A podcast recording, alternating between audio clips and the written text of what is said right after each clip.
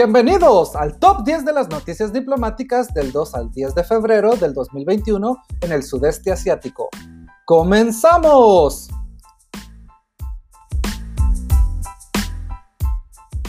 Noticia número 10. La opinión de la mayoría de los líderes estadounidenses respalda la defensa militar de Taiwán si China decidiera invadir, según una encuesta realizada por el Consejo de Asuntos Globales de Chicago.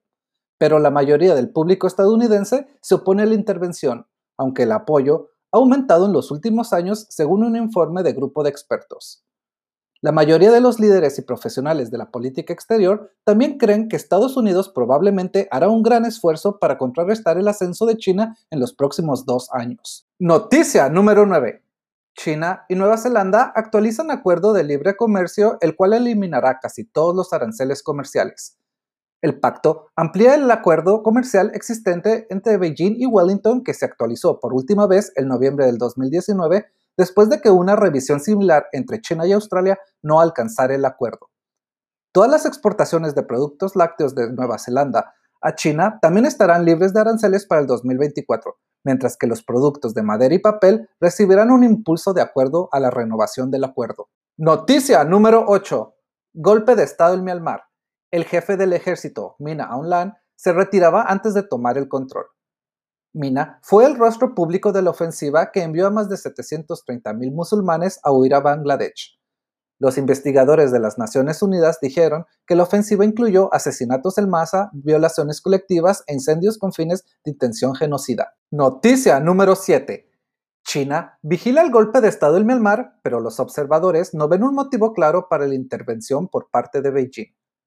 Ambas partes en la polémica tienen relaciones cordiales con Pekín, lo que coloca a China en una situación incómoda, dice una fuente militar. China es el segundo mayor inversor en Myanmar y el ministro de Relaciones Exteriores, Wang Yi, la hizo la primera parada en su reciente gira asiática.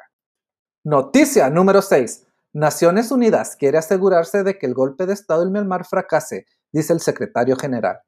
El secretario general de la ONU, Antonio Gutiérrez, dijo que el organismo mundial haría todo lo posible para ejercer presión internacional sobre el ejército de Myanmar. Continúan las negociaciones entre los 15 miembros del Consejo de Seguridad sobre una declaración que se emitirá en respuesta al golpe de Estado. Noticia número 5. China sancionará seriamente a cualquier país que boicotee los Juegos Olímpicos de Invierno que se llevarán a cabo en Beijing 2022 dice el jefe de medios de comunicación, el cual es respaldado por el Estado. El editor del tabloide nacionalista Global Times dice que los atletas se opondrán en respuesta a los parlamentarios británicos que piden que las estrellas se mantengan alejadas de los Juegos. La cuenta regresiva de un año para el inicio de los Juegos Olímpicos de Invierno del próximo año ve un aumento en las llamadas para cancelar el evento en la capital de China. Noticia número 4. En el mar de China Meridional, Francia desafía a Beijing mientras las patrullas de submarinos nucleares franceses disputan la vía fluvial. El ministro de Defensa dice que Francia tiene zonas económicas exclusivas en el Indo-Pacífico y las promete proteger. La maniobra de un submarino y un barco de apoyo es una prueba de que la Marina francesa puede desplazarse con aliados durante largos periodos lejos de casa, dice Florence Parly. Noticia número 3. Beijing promete trabajar con sus vecinos después del último tránsito de Estados Unidos en el mar meridional de China. Dos grupos de portaaviones de ataque entran en aguas en disputa, según el Ministerio de Relaciones Exteriores de China, y comenta que estos actos no favorecen la paz ni la estabilidad regional.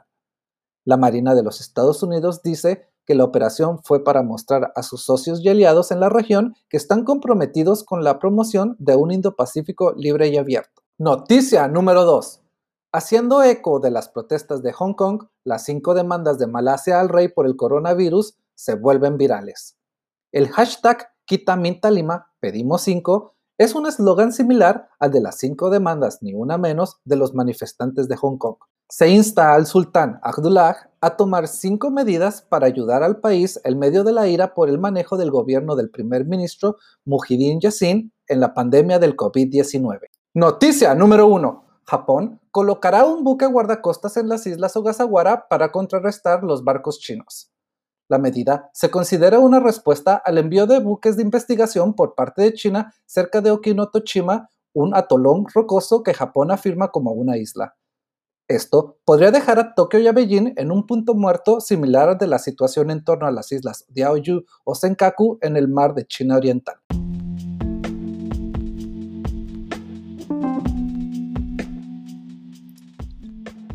Esto fue el top 10 de las noticias diplomáticas en el sureste asiático por cortesía de Visa Zero.